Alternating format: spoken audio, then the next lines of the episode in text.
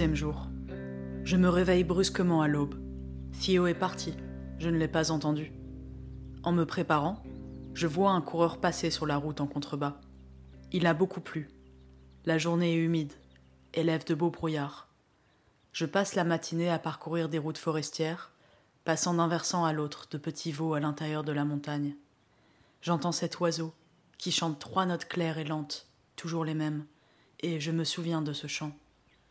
Dans une clairière de bois coupé, j'entends en contrebas le bruit d'un animal cassant des branches. Je tourne la tête et vois un peu en dessous de la piste une forme sombre et hirsute. Cela ressemble à l'arrière d'un grizzly fouissant. Je l'ignore et continue mon chemin. Quelques kilomètres plus loin, je rattrape à nouveau Anna. Have you seen the grizzly? me demande-t-elle. I saw something that looked like a grizzly's ass. Je lui pose des questions sur les petits rongeurs que nous voyons entre les arbres, car Anna vient d'Alaska et le biome est semblable d'ici à là-bas. Elle en ignore les noms. Il y a de gros écureuils qui courent au sol et de petits qui grimpent aux arbres, et d'autres rongeurs encore qui me semblent à la fois différents mais familiers. À nouveau, je la devance sur les montées. La rumeur court que Whitefish Pass, là où nous nous dirigeons, est très enneigé. On y monte à 1700 mètres. À Eureka, lorsque j'avais du réseau, je regardais le tracker de Sofiane pour voir sa vitesse de progression sur l'école. Il est en tête et sert de chasse-neige à tous les coureurs. La piste suit des éboulis à flanc d'un escarpement de pierrasses grises et aiguisées. Parfois, j'en entends des débris qui glissent et dévalent un peu, puis s'arrêtent. J'atteins la neige et marche avec Steve Larch. Il y en a un bon mètre de haut, et l'on s'y enfonce d'une vingtaine de centimètres à chaque pas. Mon dos continue de me faire mal lors de la marche quand je pousse dans la neige. Je ne peux pas aller très vite. Steve me devance. Nous sommes le 12, l'anniversaire de ma mère. Et je me souviens brusquement de l'anniversaire de Louis, mon frère, la veille du départ. Comment ai-je pu l'oublier? Le 9, je faisais mes préparatifs à Banff dans une oisiveté lasse, et j'en ai oublié mon frère. J'enregistre des messages vidéo pour eux en marchant, que je leur enverrai lorsque j'aurai à nouveau du réseau. Le lac de Whitefish sur les hauteurs du col est encore gelé. Il est magnifique. À des endroits, la neige recouvre la glace et l'eau apparaît dans des trous de fonte. Dans les descentes, je me mets en selle dans la neige, avec un pied sur une pédale, et de l'autre, je bats les bords des ornières damées par les coureurs précédents pour garder l'équilibre. J'arrive à progresser efficacement, mais mes muscles fatiguent vite à rester ainsi gainés. Il y a des éclaircies, puis à nouveau des averses ternissent le ciel, mais passent vite. J'ôte à un moment mon imperméable, pour le remettre peu de temps après. Nous sommes le troisième jour, et je fais peu de pauses. Ma pugnacité est encore fraîche. Mon estomac ne s'est pas habitué au rude choc et je mange toujours trop peu. J'atteins enfin la fin des neiges. Il m'a fallu trois heures pour les passer.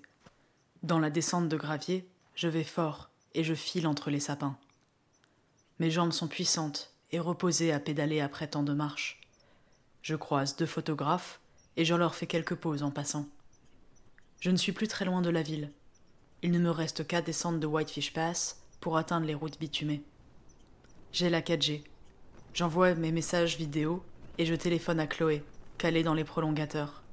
Je lui parle avec excitation des grizzlies et des élans que j'ai vus. Elle est devant son hôtel, à Nancy, à fumer un joint. La conversation est courte, mais cela me fait plaisir. J'ai mon plan.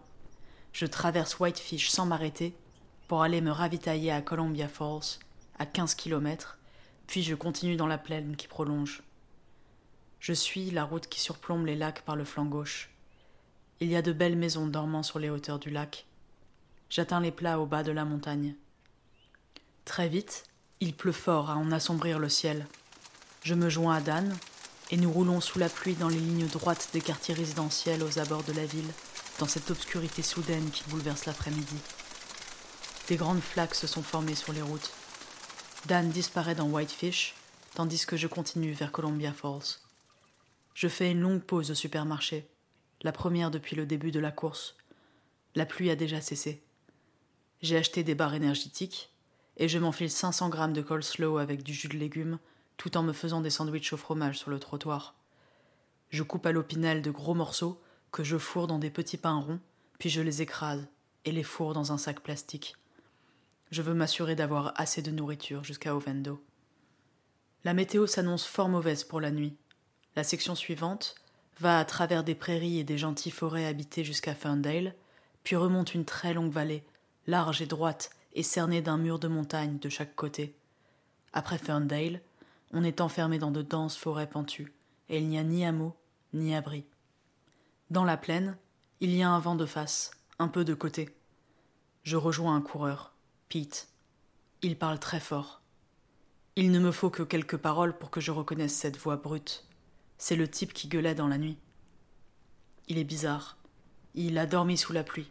J'en suis un peu désolé, car je lui avais parlé rudement, sans pour autant l'avoir empêché de se joindre à nous. Avant qu'il ne me devance, il me dit I'm sorry I had a loud voice. Ce à quoi je me retiens de lui dire que ce n'est pas sa voix qui est forte, c'est qu'il crie. Je quitte la plaine. J'y ai vu des wapitis qui sautaient les barrières. Je m'enfonce dans la forêt qui recouvre les flancs de la longue vallée au sud. Il y a encore quelques maisons, dissimulées entre les arbres. Je m'assombris de pensées graves à l'idée que je vais dormir dans la forêt sous un orage cette nuit, sans échappatoire. Je suis perdu dans ces tristes contemplations lorsque j'entends un bruit de clochette. Une famille, sur le bord de la route, me salue et m'encourage en agitant de petites cloches. Je m'illumine de sourires et de gratitude. Le monde m'apparaît plus doux, mon cœur se réchauffe. Peu après, un grizzly traverse la route un peu devant moi, silencieux sur ses énormes griffes. Je vois un élan qui court à mes côtés, parmi les arbres. Quelques heures plus tard, je suis dépassé par Andrew, toujours silencieux. Les coureurs que je croise dans la journée sont moins tactiques que moi face à l'arrivée de la pluie, et semblent tous compter sur la chance et la combativité et rouler jusqu'à un abri ou jusqu'à ce que la pluie cesse. Je ne sais si c'est sincèrement leur intention ou une attitude crâne et un espoir vain. Moi, je me réjouis d'avoir une tente et non pas un bivy comme tous. Ce poids, que l'on regarde souvent avec mépris, est mon confort et ma sécurité. Je dépasse Ferndale. Le soleil disparaît derrière les montagnes. Dans le crépuscule, je croise Peter qui s'est arrêté. Je lui demande s'il a besoin d'aide. Il est malade du ventre et me dit de continuer mon chemin. Il disparaîtra de la course le lendemain. Je me souviens avoir été exténué à faire ces ascensions qui serpentent dans une forêt toujours semblable, et je suis déçu de sentir que trois ans après, de nouveau, la fatigue me prend un peu. Il est vrai que j'ai eu à marcher des heures dans la neige aujourd'hui, mais j'aurais tout de même espéré me sentir infatigable sur ces obstacles. La nuit tombe, et de gros nuages viennent de l'ouest. Je les vois collés au sommet au-dessus de moi. Ils ralentissent leur progression dans la vallée, ainsi accrochés aux cimes des hauts pins comme les fibres d'une laine. Je compte me coucher lorsque la pluie commencera. La forêt est étroite de buissons et d'arbustes resserrés dans les sous-bois. Les bas-côtés de la route de terre sont creusés d'un fossé humide, et la forêt au-delà est impénétrable pour y camper. Les seuls percés sont des élargements de route, afin que les camions puissent se croiser, ou alors toutes les vingtaines de kilomètres, des bifurcations vers des zones d'exploitation. Le sol est humide et colle aux pneus. J'avance lentement. Au bout d'un moment, il se met à bruiner. Voilà mon signal. J'atteins une dizaine de minutes après une entrée d'exploitation et je passe la barrière. Je dormirai là. Il est seulement 22h30. Je regarde aux alentours à la frontale à la recherche d'un endroit adéquat pour ma tente et me rends compte de la terrible coïncidence. C'est là où j'ai dormi il y a trois ans. J'hésite à continuer. La frustration me prend. Je ressens de l'injustice, de la rage. Me voici revenu pour parfaire ma course de 2019, et les conditions me réduisent au même pas, alors que je fais preuve d'immensément plus de force, de préparation et d'intelligence.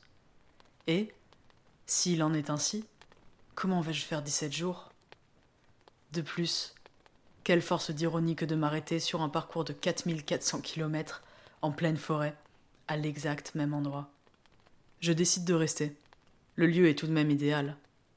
Je pose mon vélo et je monte ma tente, avec la seule satisfaction de le faire plus rapidement que la dernière fois. J'entends des coureurs passer. Pete passe, et il est étonné de me voir l'avoir devancé, et moi aussi. Il continue sa route après avoir crié quelques mots. Je suppose qu'il a pris l'ancien parcours des années précédentes, qui va prendre de l'autre côté de la vallée pour éviter les convois des bûcherons, et s'est ainsi trouvé derrière moi. Il dormira bien plus tard, trempé par la pluie, dans son bivy encore mouillé de la veille. Beaucoup de coureurs tenteront de battre la pluie et rouleront jusqu'à deux ou trois heures du matin, avant d'abandonner, vaincus, et de dormir mal et trempés jusqu'à tard. Je m'endors, gêné par ma toux et mes glaires qui, comme la veille, viennent me suffoquer lorsque je sombre dans le sommeil. La pluie s'installe fort. Au moins, je suis au sec. Mon vélo et ma nourriture sont postés loin de moi afin d'éviter les ours. Durant la nuit, je suis réveillé par une petite bourrine sur mon visage. Ma tente a dû perdre de son pelliculage imperméable. Des gouttes perlent sur la surface interne et me tombent dessus lorsque la pluie fait vibrer la toile. J'inspecte la tente brièvement, me retourne sur le ventre, mets mon imperméable sur mon sac de couchage et le bas de mon visage, et me rendors. Mes cheveux sales de boue forment un auvent protecteur à mon visage.